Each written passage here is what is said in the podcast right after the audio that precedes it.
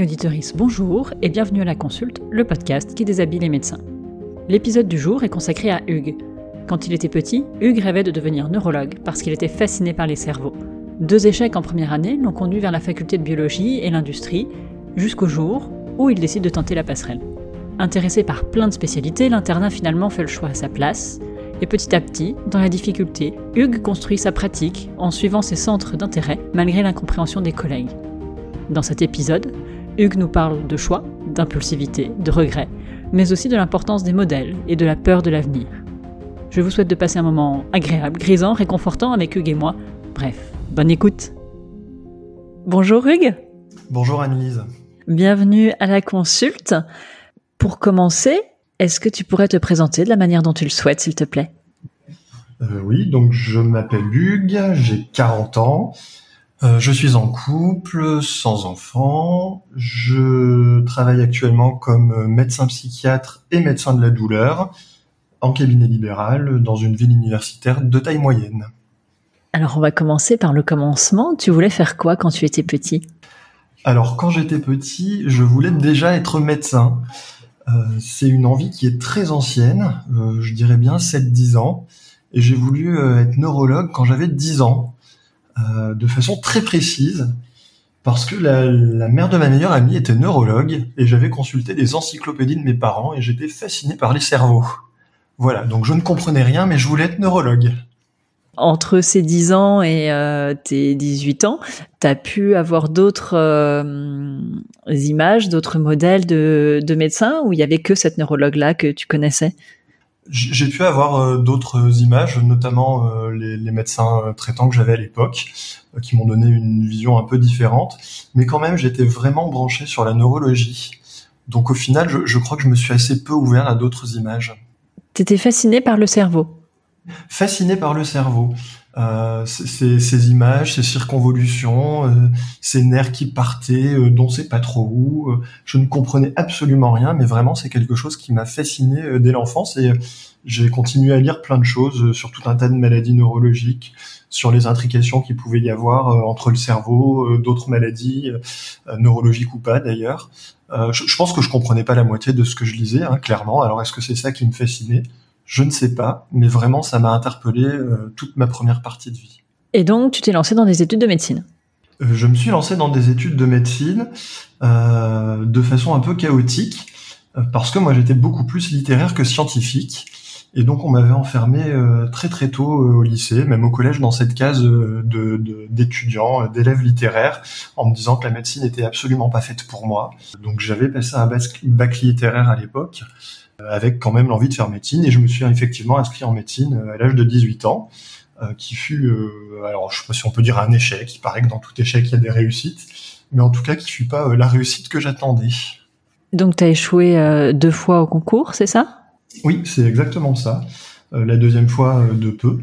C'était encore l'époque où on passait la PCEM1. Euh, j'avais pas de classement en médecine, j'aurais pu faire d'autres choses, mais ça ne m'intéressait pas vraiment. Donc effectivement, je me suis euh, réorienté à ce moment-là euh, dans des études de biologie, puisqu'il y avait un cursus de biologie euh, dans la fac où j'étudiais, avec l'idée fixe quand même de, faire un peu de la neuro.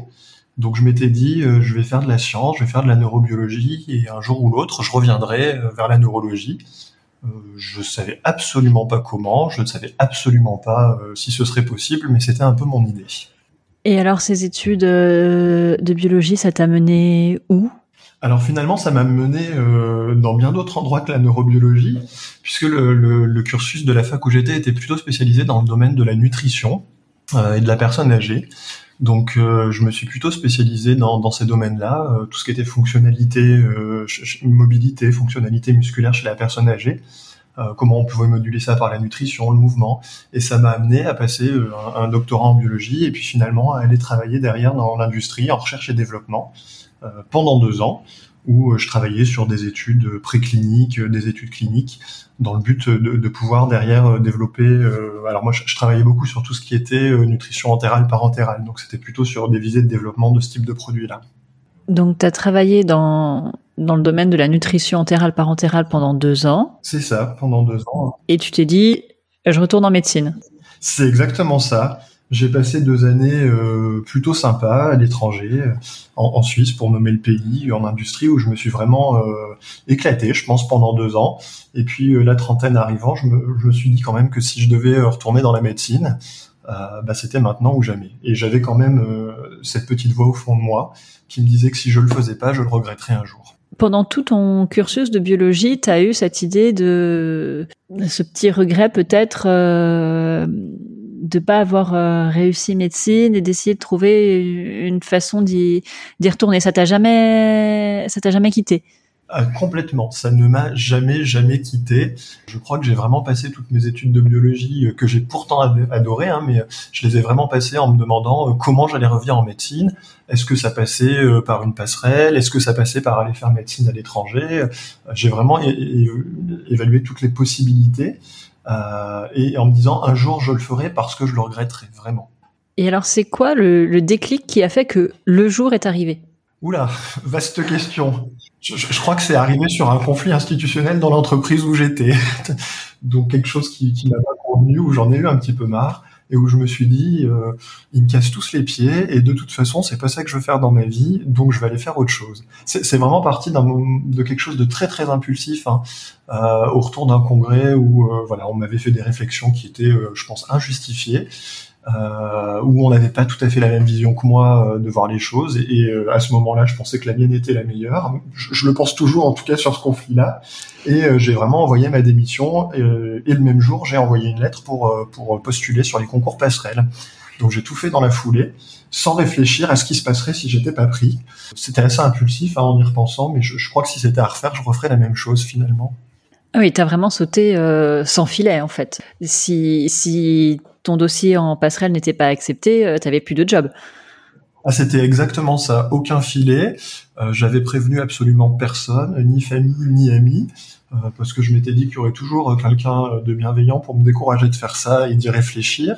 Donc j'ai fait ça sur un mode impulsif et puis en me disant de toute façon, avec les diplômes et puis l'expérience que j'ai, si je suis pas pris en médecine, je trouverais bien du travail ailleurs. Je, je me faisais pas trop de soucis honnêtement. Mais voilà, sans avoir la certitude d'être pris, c'était un peu inconscient hein, quand même en y repensant. Mais bon, pas de regret. Et finalement, tu as été pris dans une faculté de médecine en, en quoi? En troisième année du coup? En troisième année, c'est ça. J'ai postulé. Euh, alors moi, j'étais en région euh, Rhône-Alpes-Auvergne, donc j'ai postulé euh, pour Clermont-Ferrand puisque je, je, suis à Clermont-Ferrand. Et puis on a eu d'abord un oral à Lyon, et puis derrière, j'ai été pris. Alors c'était assez euh, perturbant pour moi parce que dans la commission, euh, euh, il y avait des membres de chaque université et les membres de, qui représentaient la faculté de Clermont où j'avais fait mes études de sciences étaient d'anciens collègues parce que j'avais un peu enseigné en fac de pharma, donc je me suis retrouvé à défendre mon projet face à d'anciens collègues, ce qui était assez déroutant pour moi. Mais en tout cas, eux, ça ne les a pas découragés de, de t'accepter? Apparemment, non. Et euh, à ce moment-là, tu avais encore comme projet de devenir neurologue ou ça avait été un petit peu euh, dilué avec ton expérience plutôt digestive? C'était c'était quoi le projet à ce moment-là? Alors le projet euh, s'était orienté plutôt vers la MPR, la, la, meilleure spécialité dans ton podcast. je C'était la MPR. J'avais vraiment euh, présenté ce projet-là puisqu'on était censé présenter un projet euh, de carrière. Et moi, mon but était vraiment d'aller faire de, la MPR parce que euh, malgré tout, dans, dans, ce que je faisais en recherche et développement, il y avait une grosse partie sur la mobilité des personnes. Et j'avais vraiment acquis cette envie de travailler sur le muscle, le mouvement, peut-être derrière avec des côtés un peu neuro, mais vraiment sur le côté musculaire. Donc finalement, je voyais la MPR comme un bon moyen de travailler sur le muscle, sur la mobilité, d'intégrer un peu de prise en charge nutritionnelle. Pour moi, il n'y avait pas d'autre choix que celui-ci. Donc un projet qui avait quand même plutôt évolué. Et alors, toi, comment t'as entendu parler euh, de médecine physique et réadaptation la première fois? Parce que c'est quand même une spécialité qui est malheureusement pas très connue. Alors, il y a vraiment longtemps que je connais cette spécialité parce que, pour, pour ne pas te mentir, euh, le, le, père de, de, de, de, mon ami qui avait une mère neurologue était MPR. Donc, j'ai baigné un peu euh, là-dedans depuis euh, mes 7-10 ans avec ces gens-là dont j'étais assez proche. Hein, c'est ma meilleure amie. Donc, j'ai baigné entre la neurologie et la MPR quand j'étais gamin. Donc, finalement, c'est une spécialité que j'ai connue. ouais, j'avais 10 ans. Alors, avant ça, on appelait ça plutôt la rééducation fonctionnelle à l'époque. Avant d'appeler ça la NPR. Mais euh, j'ai toujours connu l'existence de cette spécialité. Donc tu savais que cette spécialité existait, tu avais ce, ce job où euh, il y avait le côté nutrition, mais il y avait surtout le côté mouvement, muscle, et, et du coup j'imagine que ça a fait sens pour toi euh, euh, à ce moment-là et que tu as pu euh, relier euh, tout ce qui était au mouvement à cette spécialité-là. Et donc c'était ton ton projet. Comment il a évolué ce projet pendant pendant tes études? Alors c'était vraiment euh, complètement mon projet. Effectivement, comme tu le dis, c'était le, moyen vraiment d'allier tout ce que j'aimais. Euh, c'était le choix qui s'impose à moi. Il n'y en avait pas d'autre. Et euh, cette envie de faire de la MPR, ça m'a vraiment habité pendant, je vais pas dire tout mon externat, mais pas loin. Et puis après, il y a quand même d'autres envies euh, qui sont revenues petit à petit au gré des cours, au gré des stages. la neuro est revenue un peu, et puis la neuro est quand même pas forcément très loin de la MPR sur certains aspects. Donc la neuro est revenue dans ma tête. Euh, le côté vieillissement sur lequel j'avais travaillé pendant ma thèse et un petit peu dans l'industrie est revenu aussi. Euh, et puis j'ai fait des stages euh, en psychiatrie, euh, c'était obligatoire chez nous, donc j'ai fait deux stages en gérontopsychiatrie, euh, qui étaient quand même assez neuro, puisque la, la gérontopsie, on n'est quand même pas forcément très loin euh, de la neurologie. Et, du coup, il y a eu cette espèce de micmac un peu dans ma tête entre j'aime bien le muscle, mais j'aime bien la neuro, mais la psychiatrie quand même c'est intéressant. Euh, j'étais un peu, alors je sais pas si on peut dire perdu, mais intéressé par tellement de choses euh, que mon choix était beaucoup moins évident d'un coup. Et t'es passé en stage quand tu étais externe dans un service de MPR Oui, oui, oui, je suis passé dans un stage de MPR et j'ai adoré ce stage-là, qui m'a pas vraiment aidé parce que je suis passé euh, en D4 au moment où essayé de, de, me dire que j'allais faire autre chose que de la MPR. Donc finalement, ça, ça a mis une couche. Parce que voilà, tu arrives en D4, tu dois choisir. Tu as fait, j'ai l'impression, euh, tous ces stages, tu as découvert plein de spécialités qui te plaisent. Tu es peut-être un peu le genre d'étudiant qui aime un petit peu de tout. Et là, il faut choisir. Bah, je, je, basiquement, je pense que l'internat a fait une partie du choix pour moi. Il faut être honnête. Hein. Et puis on, pourrait même rajouter là-dessus la médecine légale euh, que j'adorais. J'ai découvert cette spécialité aussi pendant l'externat et j'avais pu y passer en stage. Donc tu, pourrais même rajouter un peu un intérêt pour la médecine légale, qui était pas forcément loin de la psychiatrie si on regarde un peu plus les, les, les, les aspects psychopathologiques chez, chez les, auteurs de violence, des choses comme ça mais euh, le, le, choix il s'est imposé à moi euh, par l'internat. Clairement, euh, j'avais pas la, j'avais pas le, le, classement pour faire de la neurologie, donc déjà ça réglait une partie du problème. Euh, la MPR est partie euh, pas très longtemps avant moi, la dernière place, donc euh, il me restait effectivement le choix entre la médecine légale et la psychiatrie. Voilà, pour être tout à fait honnête, j'aurais pu avoir à quelques places près la dernière place de médecine légale. Et comment j'ai fait mon choix? J'ai réfléchi sur ce que je voulais faire par la suite. Et pour moi, médecine légale voulait dire s'attacher à un CHU et je ne voulais pas euh, exercer une spécialité qu'on qu pouvait exercer qu'en CHU. Euh, donc je suis parti faire de la psychiatrie, voilà, pour être tout à fait honnête. Euh, je suis parti faire de la psychiatrie dans une ville où beaucoup de psychiatres devenaient médecins légistes en me disant qu'il y avait peut-être un créneau de ce côté-là. Tu avais déjà conscience en D4 du mode d'exercice que tu voulais avoir indépendamment de la spécialité? Complètement. Je, je, me suis toujours dit que je voulais vraiment exercer en libéral. Euh, parce que euh, je, je, venais vraiment d'une grosse entreprise. Euh, J'avais fait de la recherche pendant ma thèse euh, dans des organismes publics et je voyais un petit peu ce que c'était que les contraintes euh, des, de, de, ce que j'appelle des mastodontes de toutes ces administrations et je voulais surtout pas ça dans ma carrière. C'était vraiment quelque chose que je voulais fuir. Alors, quitte à avoir un poste d'attaché de temps en temps à l'hôpital, mais pas faire ça à 100% je voulais garder ma liberté et le, la possibilité de travailler comme j'en avais envie sur ce que j'avais envie. Donc effectivement, le, le, CHU pour moi, c'était à fuir. Très tôt dans ton cursus médical, tu as, as, pris conscience des... Je crois qu'on va être tous d'accord là-dessus pour dire qu'il y a une certaine contrainte euh, hospitalière, euh, une certaine inertie de fonctionnement, et toi, tu as très vite compris que ce serait pas ton truc? Oui, c'est exactement ça. Euh, par contre, pour la spécialité, ça a été beaucoup plus dur parce que euh, tu aimais beaucoup, beaucoup de choses j'ai vraiment euh, beaucoup plus facilement choisi le mode d'exercice qui était là euh, dans ma tête presque quand j'étais gamin, euh, parce que j'ai toujours été indépendant. J'ai choisi ça beaucoup plus facilement que la spécialité, ça c'est sûr. Euh, je crois que finalement, en reculant, le, le plus gros problème que j'aurais pu avoir, c'est si j'avais vraiment eu le choix entre tout ce que j'aimais à l'internat. je sais sincèrement pas ce que j'aurais choisi, tu vois. Je, quand, quand j'y repensais un petit peu là tout à l'heure, je me disais mais qu'est-ce que j'aurais fait si j'avais été dans les mille premiers? Eh ben, je n'en sais rien. Donc finalement, merci ce concours qui m'a un peu restreint les choix, euh, avec les aléas qu'il a pu y avoir par la suite. Mais euh, euh, c'est vrai que j'ai énormément de choses qui m'intéressent. Donc me canaliser était un peu compliqué et l'est probablement encore un peu aujourd'hui. Je pense qu'on va y revenir, mais on va rester un petit peu dans l'ordre chronologique. Ton internat alors, comment ça s'est passé? T'étais quel genre d'interne? Euh, mon internat, c'est, euh, je sais pas si on peut dire bien passé ou mal passé. Il s'est passé, comme beaucoup d'internes, avec des hauts et des bas. J'étais plutôt un interne euh, travailleur. Alors je sais pas si euh, c'est très très modeste de dire ça, mais je crois que j'étais quand même assez travailleur, impliqué, appliqué, du genre à pas forcément compter mes heures. effectivement intéressé par beaucoup de choses. L'internat en tant que tel s'est bien passé. Euh, mon apprentissage s'est bien passé. J'ai eu la chance de pouvoir passer dans à peu près dans les stages euh, que je voulais, à peu près, euh, avec des patrons avec qui ça se passait bien, avec des co-internes avec qui ça se passait bien. J'ai eu beaucoup plus de difficultés avec le, le, le, PU qui s'occupait de la psychiatrie dans la ville où j'étais, avec qui c'est pas du tout du tout passé. Euh, qui m'a, euh, je pense, mis beaucoup de bâtons dans les roues. Alors, sans, avoir un vécu un peu persécuté, euh, euh on s'entendait absolument pas. C'était assumé des deux côtés, sauf que lui avait le pouvoir. Et c'est plus de ce point de vue-là où mon internat a peut-être été un peu compliqué. Euh, je pouvais pas faire les DU que je voulais. Euh, je voulais faire des un stage en douleur, j'ai pas pu.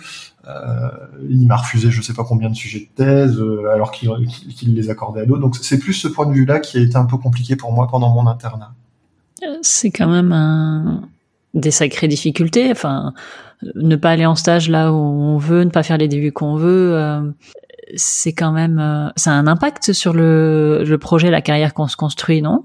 Tu crois pas? Ça a eu ainsi complètement, ça a eu un véritable euh, impact. Euh, je pense que je suis malheureusement pas le seul à vivre ça et je crois quand même qu'il y a des gens qui, qui, ont vécu pire que moi. j'ai eu la chance vraiment d'être soutenu.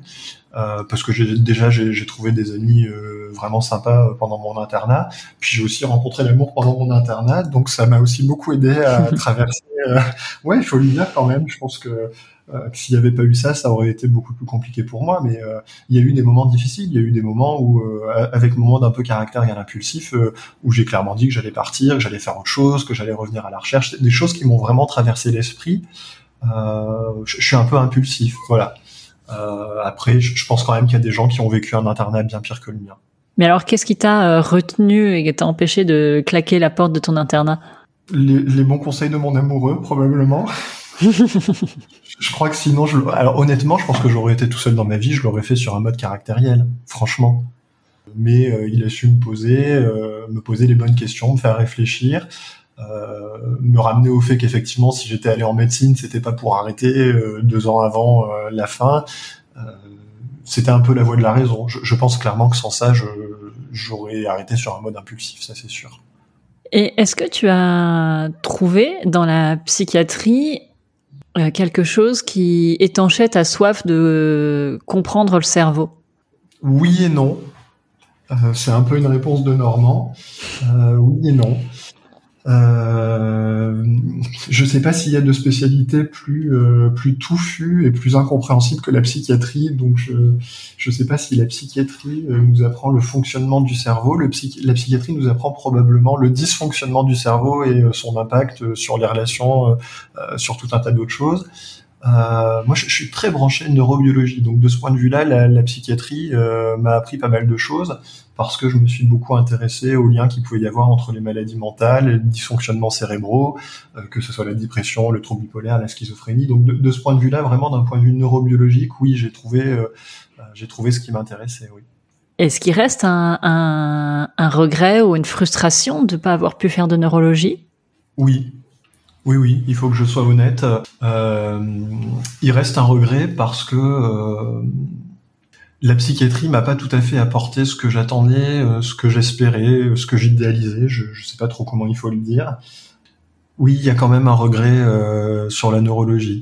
Alors pas, sur tous les plans de la neurologie, mais il y, a, vraiment des choses sympas en neuro que je regrette de pas pouvoir faire, dont j'essaye de me rapprocher probablement aujourd'hui. On en parlera probablement. Euh, mais je crois que ce regret il restera toute ma vie. Oui, euh, je me suis vraiment posé la question euh, est-ce que je refais un internat Est-ce que je fais une VAE Des choses comme ça. C'est des choses qui m'ont traversé l'esprit, oui. Tu me disais au début que donc tu faisais de la psychiatrie, mais que tu faisais de la douleur aussi. C'est venu à quel moment? C'est venu pendant l'internat, ça? La douleur? Ouais. Oui, oui, oui. Elle est vraiment venue pendant l'internat. Euh, C'était pas forcément quelque chose auquel j'avais été très sensible pendant mes études. Euh, comment c'est venu euh, C'est venu du fait que je me suis intéressé un petit peu aux voies de la douleur. Tu vois, on, revient sur la neurobiologie finalement. Je me suis intéressé aux voies de la douleur parce que pendant pendant un de mes semestres, j'avais des consultations en CMP, en, en, en centre médico-psychologique, et j'avais pas mal de patients douloureux chroniques et euh, par rapport au traitement que je voyais passer, je me suis un peu demandé comment il fonctionnait, comment fonctionnaient les voies de la douleur. Et c'est parti de là, en fait, vraiment, euh, en regardant comment ça fonctionnait dans le cerveau, comment on inhibait la douleur, comment pouvaient marcher les médicaments. Donc euh, mon intérêt est, né là. Peut-être finalement un peu comme mon intérêt pour la neuro, où je regardais des, des, images auxquelles je, je comprenais rien. C'est peut-être un peu la même chose qui est arrivée, sauf que là je comprenais un peu mieux et que ça m'a donné envie d'en savoir plus et vraiment d'aller dans ce sens-là il y a, y a, vraiment des liens entre euh, la douleur et la psychiatrie euh, qui sont euh, importants. Euh, pas forcément toujours dans, dans, dans le sens qu'on pense d'ailleurs, et je trouvais ça intéressant d'aller approfondir mes connaissances. On le pense dans quel sens le lien entre la douleur et la psychiatrie? Je suis pas sûr qu'on le pense toujours dans le bon sens, justement. Euh, tu sais, en, psychiatrie, on voit souvent les gens euh, douloureux arriver euh, parce qu'on nous présente que c'est des hystériques. Alors on doit dire histrioniques maintenant. c'est des troubles somatoformes. c'est ceci, cela. Mais finalement, la question qu'on peut se penser, qu'on peut se poser, c'est est-ce que les gens sont anxieux et déprimés avant d'être douloureux, ou est-ce qu'ils sont douloureux parce qu'ils ont, ont marre d'avoir mal et qu'on leur dise qu'ils sont fous? Je pense que ce lien bidirectionnel, il est un peu compliqué. Aujourd'hui, il est de moins en moins stigmatisé, mais euh, il est quand même pas rare que, euh, notamment les, patients fibromyalgiques ou les douloureux chroniques qui sont anxieux déprimés, euh, on, les coach chez le psy, quoi, parce qu'on sait pas hmm. quoi en faire. Alors c'est de moins en moins le cas, véritablement, mais ça reste quand même un petit peu. merci pour ce petit aparté. mais alors, comment comment toi t'as as construit ton ton activité avec ces deux pôles euh, psychiatrie et, et douleur? Parce que euh, j'essaie de, de, comprendre ton parcours et hum, donc tu as cet internat de psychiatrie où tu fais pas ce que tu veux et euh, d'ailleurs tu pourras peut-être nous dire ce que vraiment tu voulais faire. Tu as même dit que tu as voulu faire un stage en, dans un service de prise en charge de la douleur que tu pas pu faire et comment tu es arrivé finalement à, à mettre de, de, de l'algologie dans ta dans ta pratique? Euh, Ça fait peut-être déjà pas mal de questions. Il faut surtout que j'essaye de me souvenir de toutes les questions. C'est alors oui effectivement j'avais demandé à faire un stage libre euh, pendant mon internat en douleur qui m'a été euh, ce qui a fait grandir ma colère contre ce professeur pendant tout mon internat. Mais bon c'était comme ça.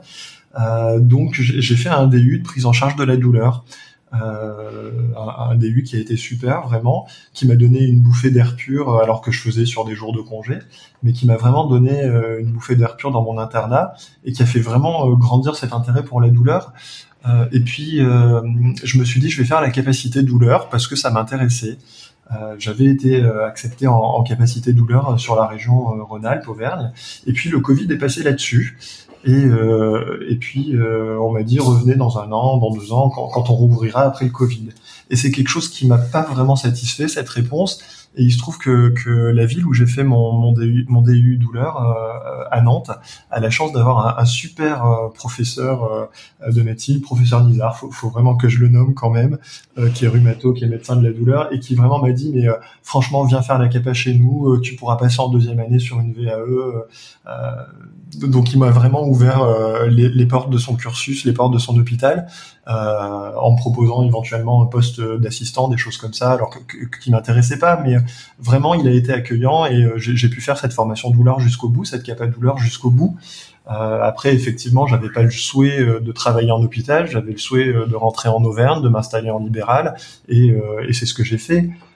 donc j'ai construit mon activité professionnelle sur ces deux pôles, psychiatrie douleur, ce qui est un peu compliqué au quotidien, parce qu'effectivement, un psychiatre qui fait de la douleur, un psychiatre qui peut examiner des gens, c'est un exercice que beaucoup ne comprennent pas.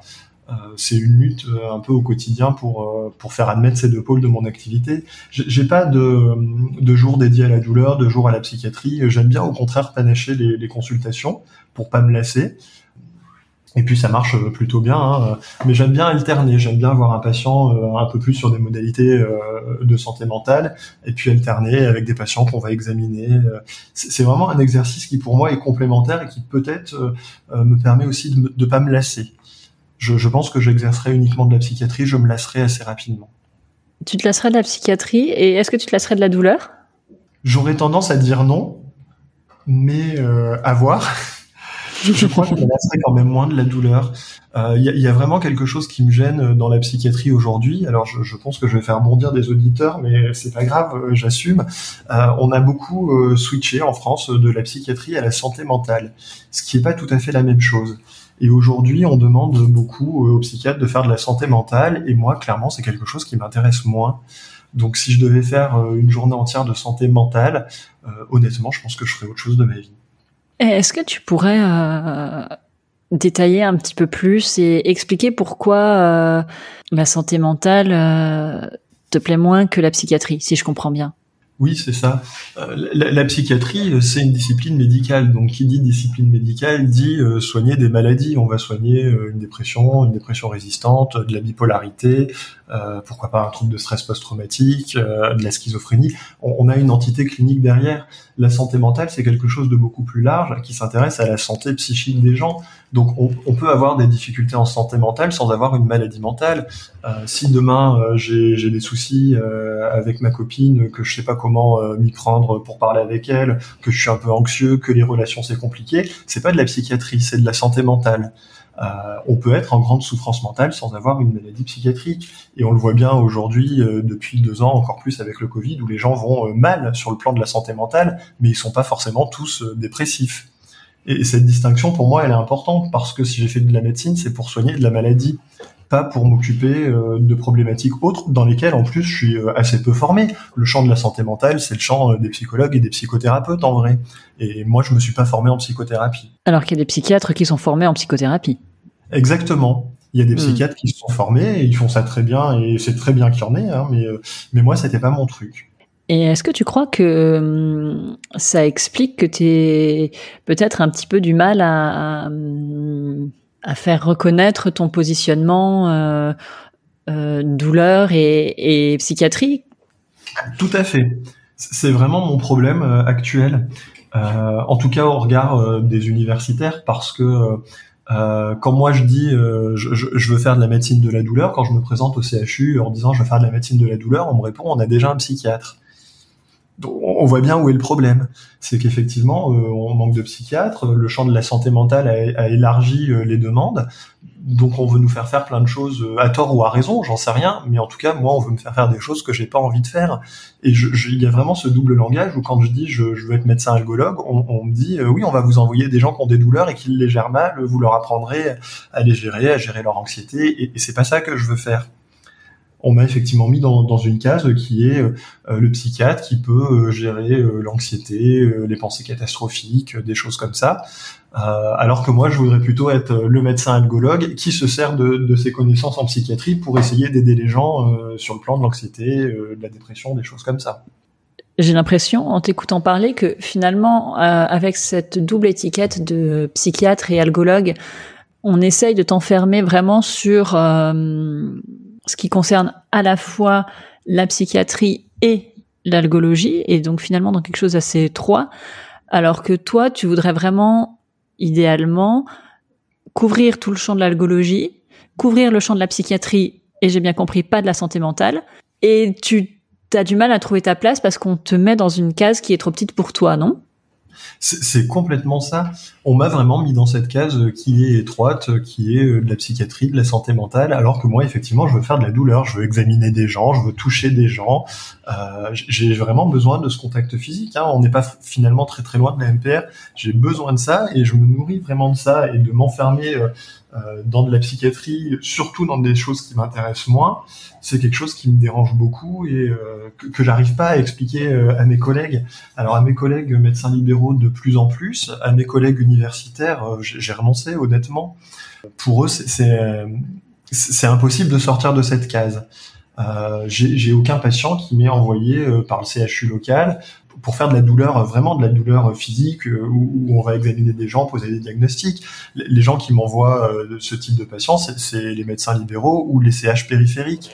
Il y, a vraiment, c'est vraiment compliqué. Et puis, mon exercice est aussi compliqué, alors probablement par ma faute, mais parce que les rares choses qui m'intéressent vraiment et me font vibrer en psychiatrie, c'est le psychotrauma et euh, c'est un peu le champ des démences, euh, des troubles neurocognitifs, des choses comme ça. Donc effectivement, mon, mon activité, elle s'organise autour d'un petit peu de psychiatrie, mais surtout beaucoup euh, de troubles neurocognitifs, de traumas avec de l'EMDR et beaucoup beaucoup de douleurs. Donc c'est vrai que je pense que ça crée, il y a trop de cases qui se chevauchent et pour des universitaires, c'est pas compréhensible. Je rentre pas dans les cases. J'ai l'impression qu'on retrouve un peu cette notion d'inertie qu'on évoquait tout à l'heure, parce que de ce que tu racontes, finalement, les libéraux sont plutôt bien adaptés à ta pratique, qui est probablement pas conventionnelle, mais l'institution hospitalo-universitaire euh, ne s'est pas adaptée. Oui, c'est ça. Euh, les, libéraux, ils ont eu du mal hein, initialement, et puis ils continuent de m'envoyer euh, des patients pour avis psychiatrique, mais, mais ça me gêne pas. Quand je vois que les médecins généralistes m'envoient de plus en plus de patients douloureux chroniques euh, dont ils savent pas quoi faire, je me dis bon bah je, marque des points, je commence un peu à imposer ma vision des choses. Et, et encore une fois, c'est pas quelque chose qui, qui est opposable à la psychiatrie, parce que quand on fait de la douleur, il faut bien évidemment prendre en compte la dimension psychologique, les pensées catastrophiques, l'anxiété, la dépression. moi, je fais des prises en charge un peu euh, multidisciplinaires où je m'intéresse aussi à la nutrition, des choses comme ça, tout ce qui m'intéresse. Et les libéraux, je pense, l'ont compris parce que euh, quand ils sont euh, un petit peu au bout de ce qu'ils peuvent proposer à leurs patients, avec des délais de plusieurs mois pour aller en, centre douleur, en CHU, bah, ils préfèrent m'orienter leurs patients. Effectivement, eux l'ont bien compris, eux ont bien compris leur intérêt. Euh, effectivement, le CHU le comprend pas tout à fait. Je crois, je crois que les universitaires euh, peuvent pas le comprendre. Et puis je crois que je les agace en fait parce que je râle et que je dis ce qu'il faut pas dire. Voilà. Clairement, je pense que je râle et euh, c'était un peu le même problème pendant mon internat. Je, dis ce qu'il faut pas dire et puis après, bon, bah, les, gens font une croix dessus et puis ils passent à autre chose. Alors, non seulement tu rentres pas dans les cases, mais en plus tu fais pas de diplomatie, quoi. Pas trop. J'essaye, hein, j'essaye, mais euh, euh, j'ai beaucoup tempéré mon, mon, côté sanguin, mais euh, quand même, il y a un moment où quand ça bouffe, faut que je dise les choses. Et je pense que ça m'a desservi, euh, que ça me dessert. Euh, alors j'espère que ça me desservira moins dans l'avenir parce que j'essaye de travailler dessus. Mais c'est vrai qu'à un moment c'est agaçant quand, vous voyez un chef de pôle que, que vous lui dites moi je veux faire de la douleur, je veux pas faire de psychiatrie. Ah ben on va t'envoyer nos patients d'addictologie. Non je veux pas faire d'addictologie et qu'on nous envoie les patients d'addictologie. Je me dis qu'il se fout de moi franchement. Enfin donc franchement je lui dis je dis que si c'est pour faire ça bah, qu'il reste dans son coin et qu'il m'oublie. Bon, c'est pas un dialogue euh, constructif, c'est pas un discours euh, utile, mais euh, je pense que ça a signé un peu mon arrêt de mort sur ce que je pouvais faire au CHU. Hmm. Alors c'est vrai que j'en fais de l'ironie, hein, mais je trouve ça fascinant à quel point les gros centres hospitaliers, donc en particulier les centres hospitalo-universitaires, sont des endroits où il y a des des enjeux cachés, des enjeux de pouvoir que ça facilite pas toujours euh, la vie des médecins. Oui, je, suis complètement d'accord. Et, je pense qu'il y avait un peu de ça aussi dans l'industrie où je travaillais. Il y a toutes ces choses un peu cachées euh, euh, qui moi peuvent m'agacer parce que si j'ai quelque chose à dire, je le dis. si je dois avoir un nom en face, je préfère qu'on me le dise franchement plutôt que de me dire oui et puis de dire non quand quand je vais avoir passé la porte. Enfin, j'ai un peu du mal avec cette inertie, ce manque de franchise. Et effectivement, je pense que je dénote un peu dans le paysage universitaire, clairement. J'imagine que tu seras d'accord avec moi si je dis que euh, tu rentres pas dans les cases. Tu rentres pas dans la case euh, du médecin hospitalier, tu rentres pas euh, dans la case du psychiatre, tu rentres pas tout à fait dans la case de l'algologue classique qui viendrait d'un cursus plutôt somatique, on va dire. C'est dur de pas rentrer dans les cases. C'est dur de pas rentrer dans les cases, oui. C'est dur euh, parce que c'est un peu décourageant par moment. Euh, moi, j'arrive à 40 ans, ça fait un an que je suis installé. Il y a quand même un moment où on aurait envie de souffler, euh, de se dire euh, peut-être que je vais pouvoir passer deux ans tranquille dans ma vie. et ça, on a l'impression que ça arrive pas. Alors, ça arrive petit à petit, mais probablement pas assez vite. Donc, oui, c'est dur.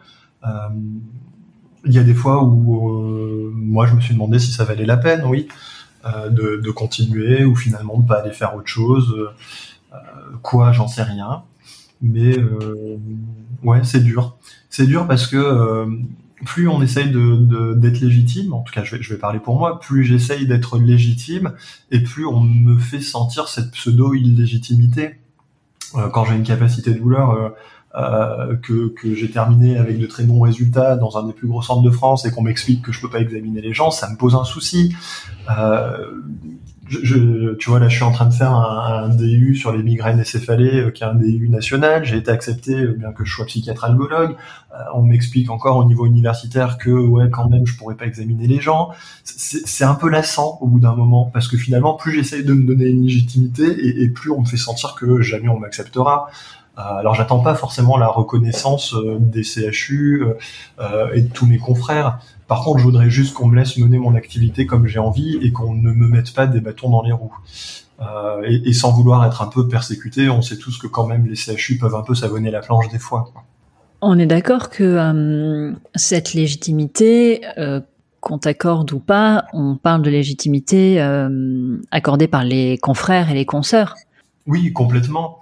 Les patients, ils s'y retrouvent les patients ont l'air de s'y retrouver, hein, honnêtement j'ai, ça se passe bien avec les patients. Euh, sur, ma première année d'activité, j'ai très peu de patients qui ont arrêté euh, les suivis et ceux qui ont arrêté le suivi, c'est plutôt des patients euh, entre guillemets psychiatriques que des patients douloureux. Donc ça va plutôt dans le sens de ce que je veux faire. Euh, j'ai de plus en plus de patients douloureux qui me font venir leurs proches ou, leurs amis. Donc la reconnaissance des patients, elle est là, elle commence à arriver. De plus en plus de, de médecins généralistes comprennent mon activité et m'adressent des patients c'est euh, pour moi c'est cette reconnaissance là qui est la plus importante parce que euh, je fais pas médecine pour soigner des confrères, j'ai je, fait médecine pour soigner des patients. Par contre, effectivement, quand il y a certains médecins un peu malveillants qui mettent des bâtons dans les roues, euh, c'est un peu lassant par moment, vraiment. Est-ce que tu as croisé dans ton cursus des médecins un petit peu comme toi qui avaient un mode d'exercice non conventionnel, ce côté un peu double spécialité? Tu as eu des modèles? Aucun, justement. C'est peut-être ça dont il m'a manqué. Euh, j'en ai, j'ai pas eu souvenir euh, d'en avoir croisé, euh, que ce soit dans mon internat, pendant mon externat, ou même maintenant, j'ai pas le souvenir d'en avoir croisé. Et je me, je, me, faisais la réflexion il y a pas longtemps est-ce que je les ai pas croisés, ou est-ce que justement ces gens-là, on se débrouille pour bah, pour les mettre dans une case finalement? Ça te semble possible que ces gens-là, tu les aies croisés sans les voir, en fait, que tu n'es peut-être vu qu'une partie de l'exercice euh, d'un collègue et que ce collègue peut-être avait euh, passé sous silence parce que c'est plus commode euh, une deuxième partie de son activité et qu'il avait peut-être beaucoup cloisonné Ça me semble complètement possible et même tout à fait probable. je peux pas croire que je sois le seul à faire à avoir ce genre d'exercice particulier. Donc il y en a forcément d'autres que que j'ai pas vu ou pas voulu voir c'est sûr, on est forcément plein et j'ai quand même l'impression qu'on est de plus en plus euh, à pas vouloir rentrer dans les cases. On est quand même sur une médecine qui commence un peu euh, à déborder des cases globalement, puisqu'on voit bien que les cases elles conviennent de moins en moins aux patients finalement. Pour toi, ça ne fait pas de, ça n'a pas de sens en fait de d'essayer de choisir entre la psychiatrie et l'algologie. C'est les deux ou rien. Question intéressante. sont des questions que je me pose régulièrement. Hein. Tu, abordes vraiment des points essentiels. Euh, je me suis posé cette question et je me la pose assez régulièrement. Euh, de, ne faire que de l'algologie. Et pour être tout à fait honnête, mon titre de psychiatre, je le vois aujourd'hui comme un boulet dans, ma carrière, dans ma vie. Donc c'est des questions que je me pose. Euh, si je devrais arrêter de la psychiatrie, il me manquerait quand même deux choses. il me manquerait ce côté psychotrauma, qui, qui, est vraiment quelque chose que j'aime que, que, je fais régulièrement, euh, je pratique de l'EMDR. Euh, il me manquerait ce côté-là et il me manquerait le côté euh, trouble neurocognitif, euh, mémoire, ces choses-là. Donc effectivement, l'idéal pour moi, ça serait d'être un algologue qui fait un peu de mémoire et qui fait un peu de MDR, mais, mais je crains que ça convienne pas non plus. Donc le choix, je, je pour le moment, je l'envisage pas. Pour le moment, ça me paraît compliqué. Après, je renforce mon activité euh, d'algologue. Hein. Là, euh, d'ici le début de l'année prochaine, je vais aller travailler dans un hôpital de périphérie euh, comme algologue une journée par semaine. Donc, je renforce cette activité-là. Est-ce qu'elle va devenir prédominante? Je ne sais pas. L'avenir me le dira. Mais je, je, crois que si je devais faire que de l'algologie, il me manquerait quand même un petit quelque chose. Ton exercice idéal, c'est l'algologie, le psychotrauma et les troubles cognitifs? Ça serait vraiment ça, oui vraiment ça parce que c'est là-dedans que, que je me retrouve. Euh, parallèlement sur des choses comme ça, on, on peut euh, on peut vraiment saupoudrer euh, de nutrition, qui est quelque chose qui me tient à cœur et qui rentre un peu dans toutes les cases pour le coup. Donc, ça serait vraiment l'exercice idéal. Invente une case. J'ai pas le mode d'emploi, mais je suis preneur de toutes les suggestions. là, t'en es là aujourd'hui. T'as l'air de vouloir dire que tu sais pas trop à quoi va ressembler euh, ta pratique à l'avenir. Oui. Est-ce que tu as des regrets? Euh, est-ce... Ouais, oui, forcément, j'ai des regrets. Euh, j'ai des regrets. Euh, j'ai des regrets par rapport euh, à mon internat. Euh, je crois qu'effectivement, je sais pas si j'ai choisi la bonne spécialité, mais parallèlement, comme je le disais, je ne sais pas si, si j'avais eu le choix, euh, j'aurais fait mieux ou, différemment. Euh, j'ai des regrets parce que j'ai le sentiment qu'il y a quelque chose qui s'est pas fait correctement à ce moment-là. Je, je, suis incapable de dire quoi, euh, et, et, je suis incapable de dire ce que je ferais différemment, mais je pense qu'il y a quelque chose que j'ai raté à ce moment-là, clairement. Euh, et puis j'ai des regrets, j'ai des regrets, oui, d'être peut-être un peu sanguin et peut-être de dire des choses qu'il faut pas dire après, je, je, je crois pas pouvoir regretter euh, beaucoup de choses. J'ai beaucoup de domaines qui m'intéressent. Euh, je vais pas m'excuser d'aimer plein de choses et de pas rentrer dans les cases en fait. Donc, je, sais pas si j'en ai tant que ça des regrets. Je, je suis pas certain. J'ai pas de regrets par rapport à ma vie d'avant, euh, à l'industrie, euh, à la recherche. Euh, après, je vais pas te mentir, la recherche c'est quelque chose qui m'intéressait, qui m'intéresse. J'y réfléchis si, si, j'ai un regret qui est 24 heures dans une journée et qui a des cases. Malheureusement pour ça, euh, je crois qu'il n'y a pas grand-chose à faire. Non, apprendre à me canaliser et peut-être à recentrer mon activité, ça serait peut-être bien.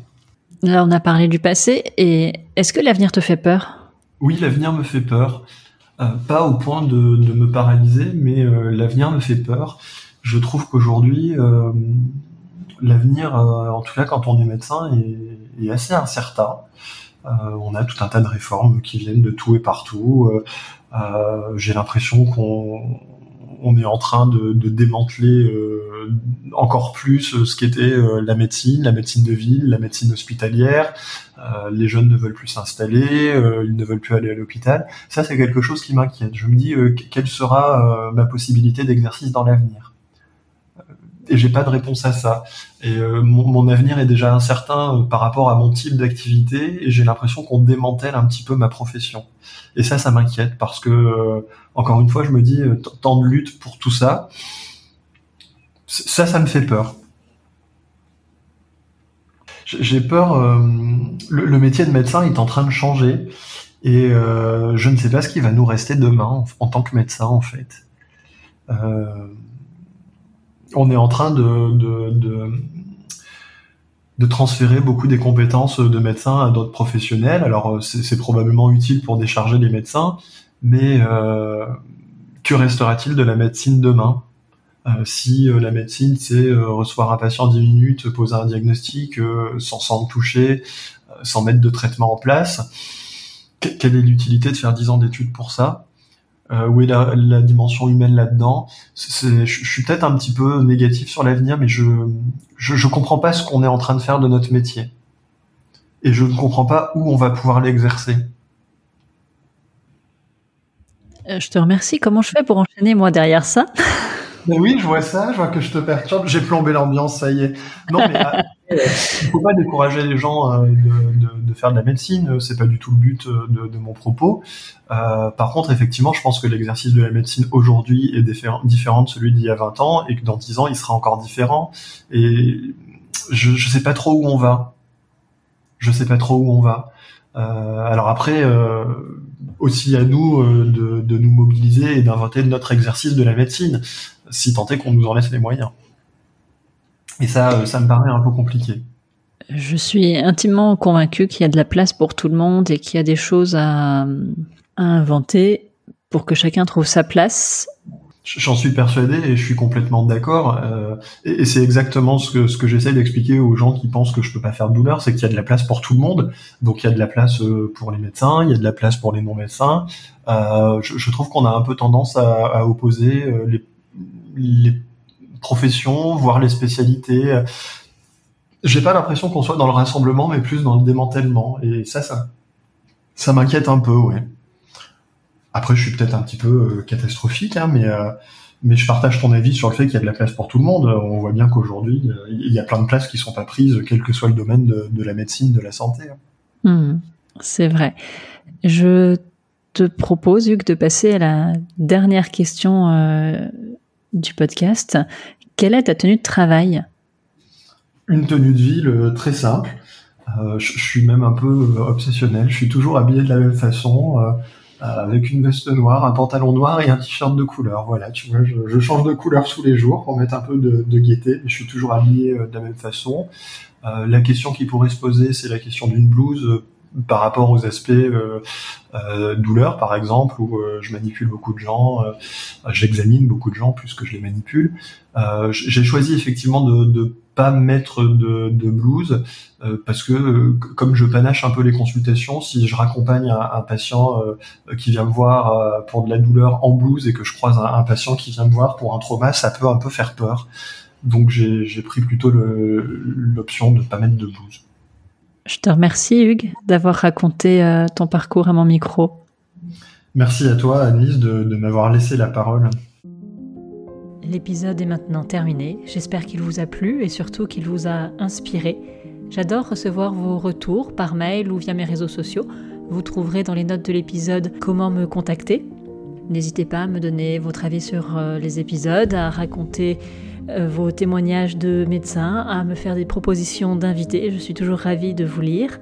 Si vous souhaitez soutenir euh, ce podcast, n'hésitez pas à en parler autour de vous. C'est le bouche à oreille qui lui permet de se faire connaître. Et n'hésitez pas non plus à mettre une note 5 étoiles et un commentaire sympathique sur vos applications de podcast.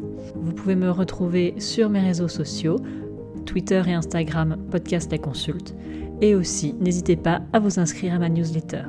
Toutes les références sont dans les notes de l'épisode. À bientôt!